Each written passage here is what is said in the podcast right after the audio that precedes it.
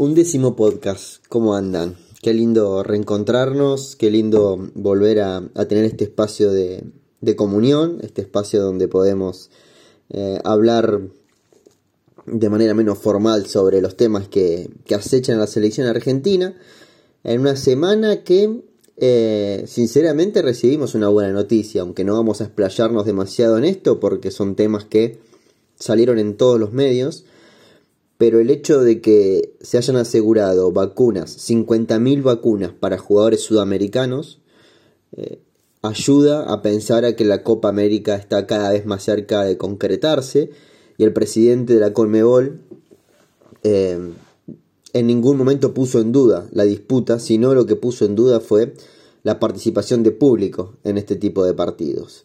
Algo que, sinceramente, a esta altura del partido aunque Argentina se vería beneficiado si hay público, me es bastante ajeno porque estamos acostumbrándonos a que no juegue la selección, que yo ya me conformo con que la selección juegue.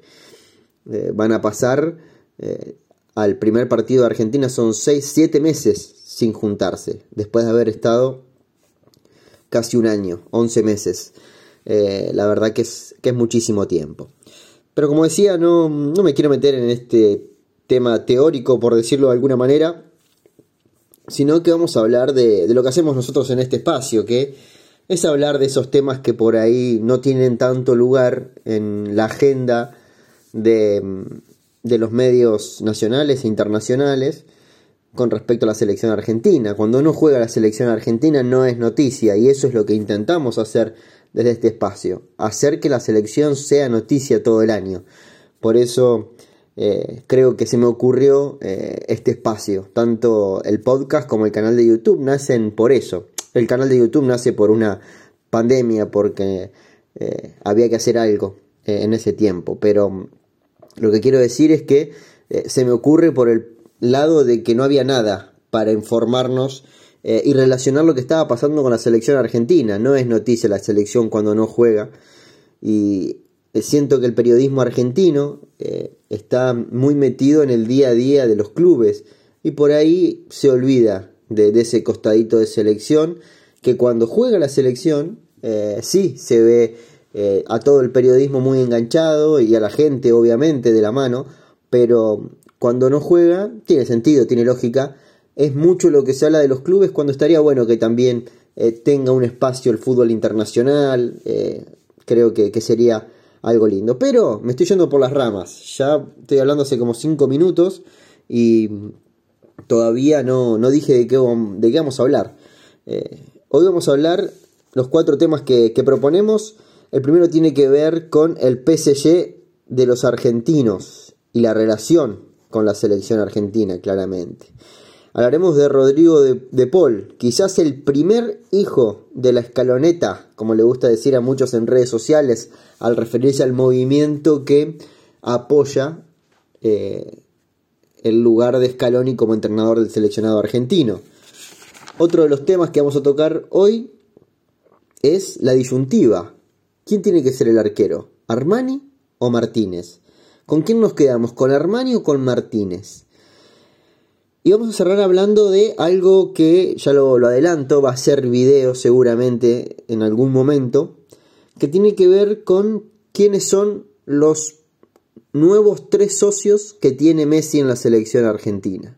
Siempre hablando de lo que pasa dentro del campo de juego, porque es obviamente que tiene que tener nuevos socios fuera de la selección argentina, porque la camada de Messi de a poco está desapareciendo del seleccionado argentino y tiene que rodearse de otras caras pero me refiero a lo que tiene que ver con lo que pasa dentro del campo de juego. Estábamos acostumbrados a muchas caras que las asociábamos como socios, valga la redundancia con Lionel Messi, en este caso la idea es eh, hablar de esas nuevas caras que va a tener eh, Lionel Messi a su lado, que está teniendo Lionel Messi a su lado en el seleccionado argentino.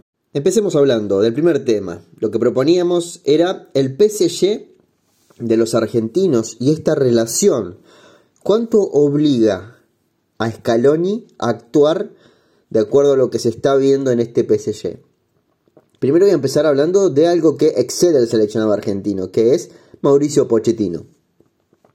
Mauricio Pochettino desde que llegó al PSG en poco tiempo le cambió la cara. Creo que le imprimió sangre ganadora a un equipo que históricamente lo hemos tildado como pecho frío porque había ciertas instancias que le costaba pasar. Ya la temporada pasada sin Pochettino se vio un PSG que llegaba a la final. Hoy creo que además se impone desde el juego. Son pocos equipos en los últimos años que han logrado imponerse en el juego sobre el Bayern Múnich. Y Pochettino lo logró. Y es algo que no se está haciendo demasiado hincapié porque tuvimos una actuación estelar de varios jugadores, pero creo que Pochettino merece su reconocimiento, que en poco tiempo haya logrado que un equipo obviamente plagado de estrellas funcione como equipo y pueda doblegar, creo que en los dos partidos, o por lo menos en gran parte de los dos partidos, al mejor equipo del mundo, sin duda. PSG como equipo, como bloque, es el mejor del mundo. Y Pochettino ha logrado eso. Seguimos con el PSG de los argentinos y tenemos que nombrar a Mauro Icardi. Cuando llegó Pochettino, Mauro Icardi recupera protagonismo. Mauro Icardi recupera minutos, empieza a ser titular, da goles, convierte goles.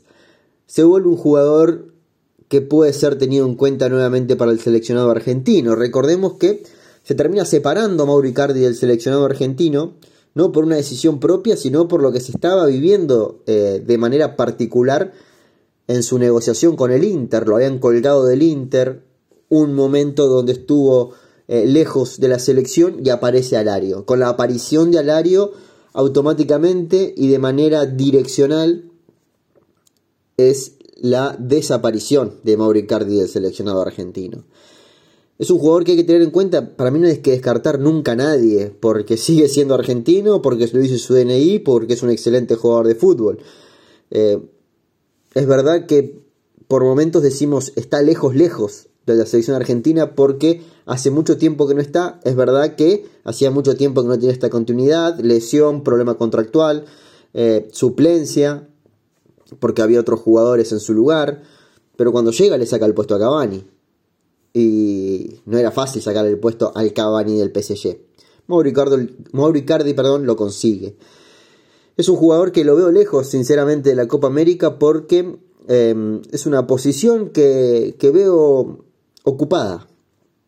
Ocupada por Lautaro, ocupada por Alario, ocupada por lo que pueda pasar con Kun Agüero y ocupada por la espera eterna que estamos teniendo con Paulo Dybala, que si bien no es 9, sabemos que rindiendo como delantero es de los mejores del mundo también. ¿Hay lugar para él? Obviamente que hay lugar para él, pero también hay lugar para los Gaich, que son jugadores que vienen de atrás, para Simeone, hasta para Nico González, que puede ocupar ese lugar dentro del campo de juego, que es donde lo vimos en Argentino, jugando más de delantero neto. Pero no creo que sea el final de Mauricardi el seleccionado argentino porque no habría un justificativo para lograr esto, para llegar al punto donde decimos se terminó. No hay una, un pretexto para llegar a este punto. ¿Sigue siendo parte del seleccionado? Sí. ¿No está convocado? Parece lejos de la Copa América, también es una realidad. Sigamos. Hablemos de paredes. Eh, lo ponía en Twitter y me salió realmente, y, es algo que, gustó mucho también la red social, por la respuesta que ha tenido la gente, em, que da la sensación de que Paredes juega un partido de estos todos los martes. Jugaba con una desfachatez, pero como si fuera algo de todos los días, y estaba jugando quizás uno de los partidos más complicados de su carrera, como titular, siendo eje de un equipo que se estaba imponiendo al mejor del mundo. Y, lo hacía muy bien. Un tipo que erró muy pocos pases, erró cuatro pases en todo, en todo el partido. Fue importante en defensa, fue muy importante en la salida, eh, nunca se puso nervioso. Eh, me pone muy contento cuando eh, veo prensa internacional opinando de alguien que no se hizo conocido porque, eh, no sé, porque lo compró el Real Madrid. Se hizo conocido porque lo, vimos jugar, Paredes no es que llega a los oídos de la gente por eh, su presente en la selección argentina, porque lo compró el Bayern Múnich, porque fue un excelente jugador en Boca. Eso no... A ver, estoy dando ejemplos. Ni la rompió en Boca, obviamente, ni lo compró el Bayern Múnich. Y em, llegamos a la conclusión de que es un tipo que llega a la gente por lo que está viendo. Pura y exclusivamente por fútbol llega a la gente Leandro Paredes. Y eso está bueno. Mérito para Scaloni, también para San Paoli. Para los dos. Porque creo que fueron dos, dos entrenadores que a pesar de la opinión de muchos, insistieron con seguir poniendo a Paredes en esa posición. Discusión aparte si tiene que jugar con un 5 tapón al lado. Creo que es una opción que hay que por lo menos evaluar. Por lo menos probar en algún momento de, acá el Mundial, ver la posibilidad de ponerle al, atrás a Paredes a un Ascasíbar, a un Enzo Pérez, em, a un jugador de corte, a un eh, Toto Belmonte, eh, a un Fausto Vera, estoy hablando del futuro, eh, porque creo que es una variante que no estamos probando y que en el PSG está dando mucho resultado, que es eh, esta opción de tener a Paredes jugando con un jugador detrás que haga el trabajo sucio. Y dejé para el final quizás em, lo más emblemático o em, lo que más retumbó en el partido de ayer, que fue el partido de Di María. Otra cosa que comentaba en Twitter ayer, Di María parecía que tenía 22 años, corría como... jugó mejor que Mbappé, pero jugó bastante mejor que Mbappé. Eh, fue de lo más relevante que tuvo el PSG en ataque. Y se entendía con Neymar y parecía el mejor Di María. Eh, y en momentos donde se está definiendo eh, la lista de Copa América, tener una actuación así en Champions League es para, por lo menos, largar la lapicera de Scaloni que está haciendo esa lista y repensar si finalmente tiene que estar o no estar. Porque yo sinceramente haciendo cálculos lo veía afuera, porque imagino que Nico González y Ocampos están dentro y poner a alguien de unas características como la de Di María, que también jugaría por las bandas, sería redundante. Pero después de lo de ayer eh, es complicado decir que Di María no va a ir a la Copa América. Es verdad que no estuvimos viendo al mejor Di María en la selección argentina en eliminatorias. Vimos un Di María modesto. Y la verdad que un jugador de la trayectoria de Di María, de las finales que tiene Di María en el lomo, más allá de que algunas por lesión no pudo jugar, pero es un jugador con 15 años de selección mayor, no le, pide, no le pedimos que cumpla, sino que dé ese plus que, está para, para este tipo de jugadores. Mm, me pregunto si yo fuera Scaloni, ¿qué hago? ¿Lo llevo a la Copa América o no lo llevo? Creo que es una respuesta que no podría dar hoy. Porque veo a Nico, veo Campos, veo a Di María. Son jugadores que em, convivirían o estarían en la misma línea a la hora de la decisión de un cambio o a la hora de decisión de, elegir un jugador titular. Y sería mucho para poco espacio. Y no sé, quizás sacrificar otro tipo de jugador para poner a estos tres. No digo en la cancha, sino en la lista. Pero para mí Nico González y Ocampo van seguro. Y Di María para mí estaba fuera de la Copa América. Pero este presente eh, obliga muchas veces y, la obligación no viene desde la afuera, sino desde la adentro, porque Di María, Champions pasada, jugó como el mejor y no fue convocado, retumbó esa noticia, volvió a la selección después de su gira mediática y ahora tenemos que volver a hacernos la pregunta. ¿Tiene que estar en este proceso? Es difícil, no es difícil dejarlo afuera. Sinceramente es muy difícil dejarlo afuera. Sacrificar otro tipo de jugador podría ser una opción. No veo en qué zona del campo de juego. Sacrificar eh, un central eligiendo a Di María o eligiendo a Nico o eligiendo a Campos puede ser una opción. Pero generalmente cuando sacrifica un central es porque tenés un 5 o un lateral que puede cumplir esa función de central.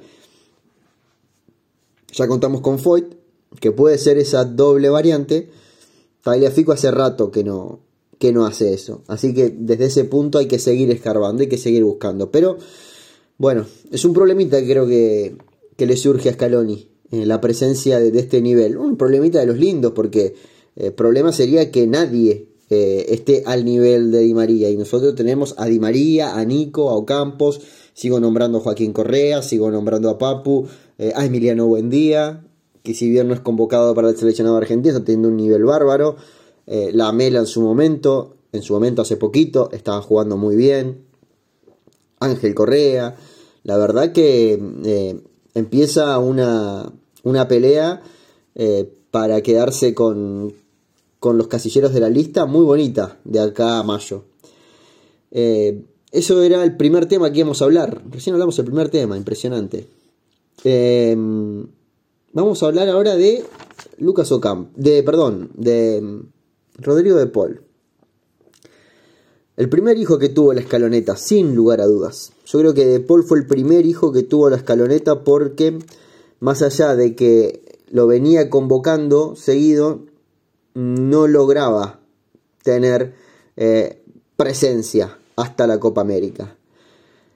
Rodrigo de Paul nació el 24 de mayo del 94, tiene 26 años. Empezó jugando una especie de extremo por izquierda, mm, media punta por izquierda más que nada cuando estaba en Racing. En la temporada 2014 se va al Valencia a cambio de 4.8 millones de euros.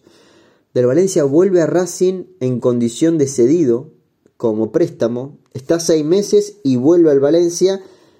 Y en la 2016-2017, en junio del 2016, es cuando el Udinese lo compra en 3 millones de euros. Hoy Rodrigo de Paul está cotizado entre 40 y 50 millones de euros con una pandemia de por medio. Que no está de más aclararlo porque los 40 o 50 de hoy eran los 80-90 de antes de la pandemia. Impresionante. Mucho obvio por lo que hizo el Udinese, pero también mucho por lo que le dio la selección argentina. Eh, el clic que hace Argentina con, con De Paul en cancha es significativo en la Copa América. En aquel 2 a 0 que Argentina pierde con Colombia en el partido inaugural de la Copa América, en el entretiempo saca a Di María, pone a De Paul, pero lo pone a jugar como win izquierdo. Con el correr de los partidos durante la Copa América, al siguiente no, al otro partido, al tercer partido, no lo ubica más en el sector izquierdo, sino que lo pone en el sector derecho del mediocampo y es desde ahí donde nunca más se movió en la era Scaloni.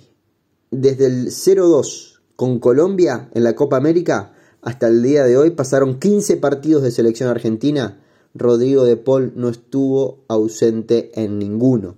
Y marca una, una pauta esto. Que es un jugador que no lo reclamaba nadie. Fue a la Copa América y, y la verdad que era, bueno, va para completar la lista. Y no, y nos equivocábamos porque hoy es un titular indiscutido en la selección argentina. Y está demostrando en el fútbol italiano que está para pegar el salto hace dos años.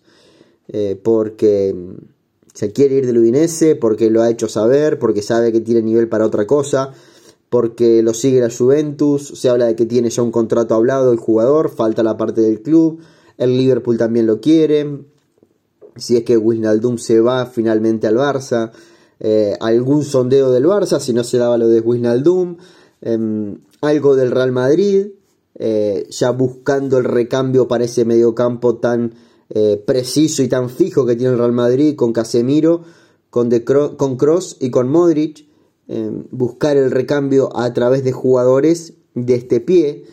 ya estaba Valverde metido en esa rueda, seguir buscando jugadores de ese corte era la, la intención. Pero em, son sondeos. Hablemos del presente. Es un jugador titular del seleccionado argentino, sin duda. Son muy pocos lo que, los que no lo elegimos hoy. Todos elegimos a De Paul a la hora de armar el once argentino. Porque le da mucho a la selección argentina. Porque es eh, el guardián que tiene paredes. Cuando Paredes le sale la cadena y se olvida que es 5 y se va a jugar de enganche casi. Y y se olvida de que él tiene que cuidar un poco la cueva. De Paul es el que sale a bancar los trapos y corre esos 15 metros de más. También se vuelve una herramienta, un recurso en fase ofensiva. Un tipo que tiene muy buena pegada de media distancia, que la usa, se vuelve eh, un engranaje rápido en ese mediocampo ágil que le gusta a Scaloni, que no le gusta que la tengan, la masen ni la pisen ni la entreguen, sino que es control pase, control pase, De Paul entra rápido en ese engranaje. Un jugador que a la selección argentina le ha dado, le ha dado mucho y, esperemos que, que lo siga haciendo. Números rápidos. En Racing jugó 70 partidos, 7 goles, 7 asistencias. En el Valencia 44 partidos, 2 goles, 4 asistencias. En el Udinese hasta el momento 177 partidos, 31 goles, 32 asistencias. Son números que nos dicen que De Paul va, más allá de las estadísticas eh, fáciles que tenemos en cualquier sitio web, sino que hay que escarbar en otro tipo de estadísticas, en recuperaciones por partido, en distancia recorrida, en eh, precisión de pases, en duelos ganados, eh, en la zona que ocupa dentro del campo de juego, en ese mapa de calor que muchas veces compartimos en el canal de YouTube. Y creo que se ha convertido en ese jugador que necesita la selección argentina para estar tranquilo. Eh, puede jugar doble 5, puede jugar por derecha en una línea de tres mediocampistas, como interior por derecha. Creo que lo de ser ese extremo en la línea de tres medias puntas hay que empezar a olvidarse. Es un jugador que, a pesar de la velocidad que tiene, es muy importante por adentro. Un tipo que tiene que jugar más cerca de la medular siempre. Sigamos. Espero no aburrirlos y, los invito a que dejen sus comentarios. Les agradezco a todos eh, los que están en ebooks, eh, que pueden dejar comentarios en, la aplicación y pueden dejar un me gusta. Eh, les agradezco mucho también su devolución a través de Em, comentarios en el canal de YouTube, en Twitter también con alguna captura de pantalla que alguno de ustedes lo ha hecho, así que muy agradecido por eso. Pero sigamos hablando porque nos quedan dos temas más todavía para seguir tocando. A ver, antes de seguir quiero ver cuánto vamos. Son 22 minutos hasta el momento. A ver, Armani o Martínez. Pero saquemos el FIFA, ¿eh? Armani o Martínez. ¿Qué quiero decir? Saquemos el FIFA porque es muy sencillo eh, decir Martínez por donde juega, pero hay que justificarlo también. Armani es el arquero titular del seleccionado argentino y lo demostró. Martínez todavía no lo es.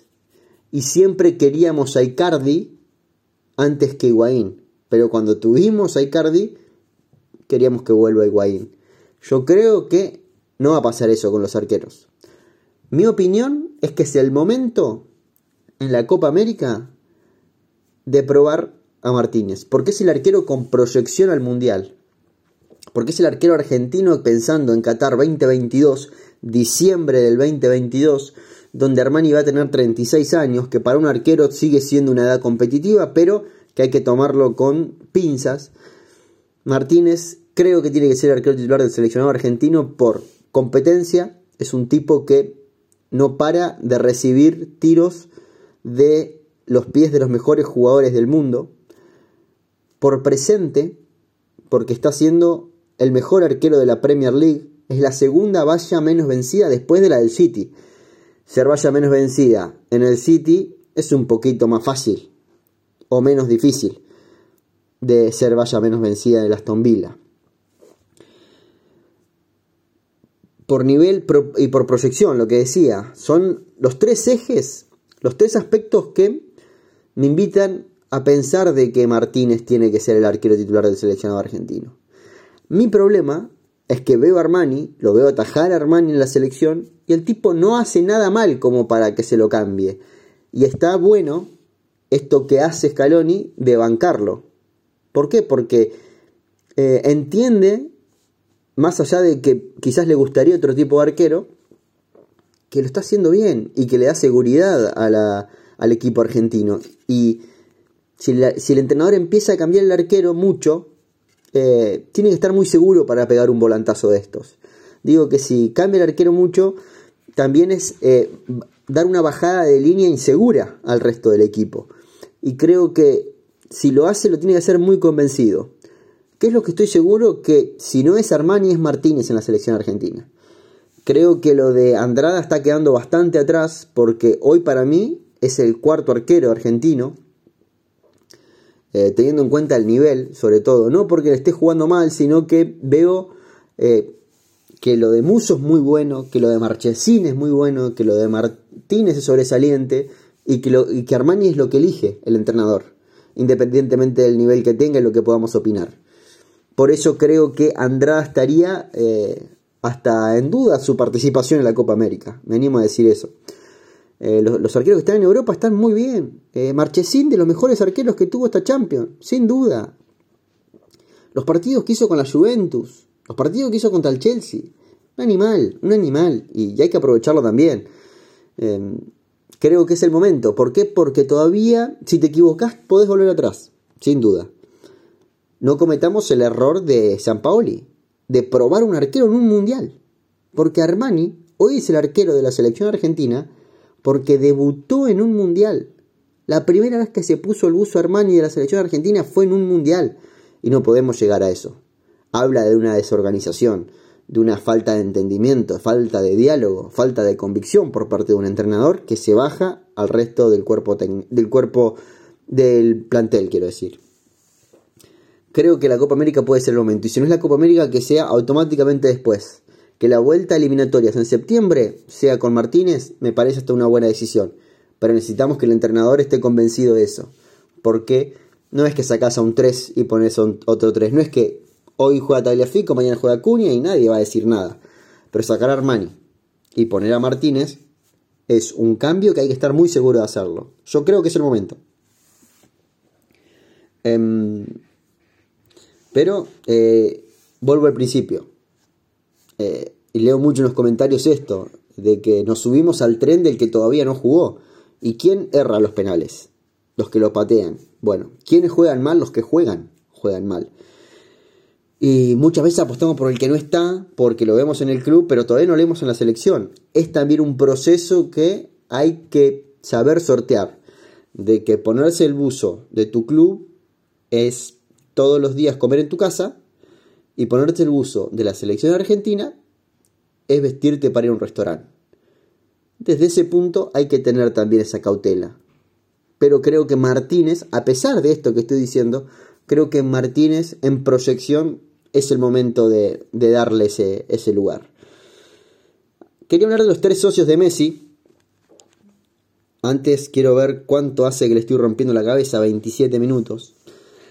Em, históricamente Messi tuvo cuatro socios en la selección argentina. Di María fue un socio de Messi. Fernando Gago, que nos hubiese gustado verlo más a Gago con Messi. Ever Banega, otro que nos hubiese gustado verlo más a Ever con Messi en la selección. Y Gonzalo Higuaín. Fueron socios de Messi. Fueron los mejores jugadores que sabían entender los momentos de Messi en el partido y la lectura que estaba teniendo Messi del juego. Agüero algo, algo distante porque fueron pocos partidos los que han podido compartir Messi y Agüero en la selección argentina. Por lesión, por titularidad de, de Higuaín, eh, hacía de que Agüero la mire siempre desde afuera. Y este que sería su momento eh, entre lesiones, eh, COVID y, y que no, no agarra sintonía de juego está siendo complicada esta relación de, de Agüero con la selección argentina. Pero volvamos a los socios de Messi. Hay que ver los últimos cuatro partidos, que son los partidos de eliminatorias, para entender cuáles son los nuevos socios de Messi. Y el primero que por decantación le sale a cualquiera que miró los partidos de Argentina es Lo Celso. Lo Celso entendía a Messi. ¿Qué hacía ese socio? Hacía que eh, no siempre se la daba a Messi, hablaba el mismo idioma que Messi, em, que tome, tomaba decisiones propias, ese lo Chelsea hacía esas cosas y, está bueno que sea, que sea de esa manera. Lamentable que haya sido por la lesión de otro compañero, pero encontró, creo, Messi en Lo Chelsea alguien que le puede doler una pared a la misma velocidad, al mismo tiempo, con la misma precisión que Messi la entregó. Y, y en Lo Chelsea creo que encontró esos momentitos de partido que eh, estaría bueno que sea durante todo el encuentro, pero en estos primeros momentos que están jugando juntos, con ciertos destellos de partido ya nos alcanza para ver que, hay una sintonía positiva entre ellos dos. El otro socio creo que es Nico González. Nico González en los dos partidos que jugó con la selección argentina fue muchas veces ese Jordi Alba que tiene Messi en el Barça. Ese jugador que está en la banda y que viene en velocidad y que no tiene que levantar la vista para saber que viene la pelota de Messi en sus pies y que la tiene que devolver en algún momento dado. Nico González en el poco tiempo que lo vimos en la selección argentina puede convertirse en esa sorpresa que aparezca desde atrás, independientemente de la posición que ocupe, porque no sabemos que Nico González no va a jugar eh, muchos partidos de lateral izquierdo, pero sabemos que va a jugar tirado a la banda generalmente en la selección argentina y puede ser ese elemento de limpieza que tiene Messi cuando tiene la pelota y hay sobrepoblación en el área, Nico para afuera eh, puede ser ese socio que Messi necesita y Nico ha demostrado que tiene mucho amor propio. Hay mucha sangre en el juego de Nico, pero sangre desde la actitud. Jugador con garra y talento. Eh, eh, reúne dos condiciones fundamentales para triunfar en la selección argentina. Y, me gusta que, que, haya sido tan rápido porque es un jugador que imagino que lo hubiésemos esperado. Y imagino que todos pensábamos en Nico, un tipo que venía a completar una lista, a foguearse en la selección argentina, y no, llegó para jugar, para ser titular, para hacer goles. Nico González tiene dos tiros al arco en toda la eliminatoria. Hizo dos goles. Las dos veces que tiró, las dos veces que intentó un disparo Nico González, fueron gol. También habla de, de mucho talento, además de mucha garra. Y el tercer socio de Messi creo que cae por decantación. Hablo de esta eliminatoria, de estos cuatro partidos, porque estoy dejando fuera a Lautaro Martínez, estoy dejando afuera a De Paul, estoy dejando fuera a Ocampos. Eh, son jugadores que con Messi han tenido buenos momentos. El tercer hombre es Paredes. Creo que Messi encuentra en Paredes esa persona que le puede llevar la pelota hasta una zona de tres cuartos de manera precisa, limpia y con la fuerza y la velocidad necesaria para que sea un pase y no un problema. Los pases de, de paredes invitan a seguir jugando, no es que te complicas con el control. Es un tipo que tiene una precisión bárbara y con el presente que está teniendo, eh, la relación futbolística con Messi tiene que fluir y vemos que está fluyendo. Más allá de que eh, fueron partidos complicados estos de, eliminatorias, porque uno fue en la altura, porque otro fue con Paraguay. Eh, hubo pocos momentos. El de Ecuador, Argentina tuvo un buen primer tiempo, pero después empezó a desinflar. Eh, Argentina creo que en la relación Paredes-Messi se está viendo eso que necesitamos. Dos jugadores exquisitos con talento que empiecen a hablar el mismo idioma. Estos creo que son los tres socios que ha tenido Messi en estos cuatro partidos de eliminatorias. Em, y vamos a dejarlo por acá.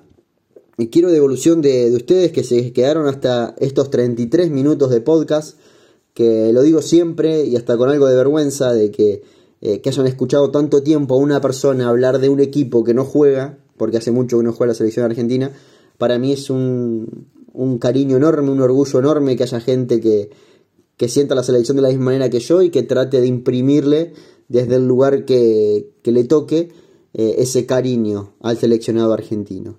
El placer de siempre de en este formato reunirnos una vez por semana y hasta inventar temas porque buscar una comparativa entre Armani y Martínez es un invento, eh, pero que intentamos ponerle fundamento y intentamos que eh, llegara a un buen puerto y no criticar por la crítica misma, sino que también buscar desde eh, lo que hemos visto y de lo que imaginamos que puede llegar a pasar una explicación a ciertas cosas.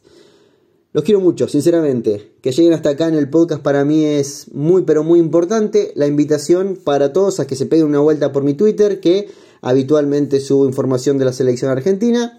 Arroba González Bruno, en mi canal de YouTube, que es Bruno González. También hay mucha data del seleccionado argentino, con algún análisis y videitos todas las semanas acerca del seleccionado argentino, que de a poquito vamos eh, llegando a las 10.000 personas en YouTube, así que más que agradecido. Sepan que en este canal y en este podcast hablaremos siempre de selección argentina. Muchas gracias.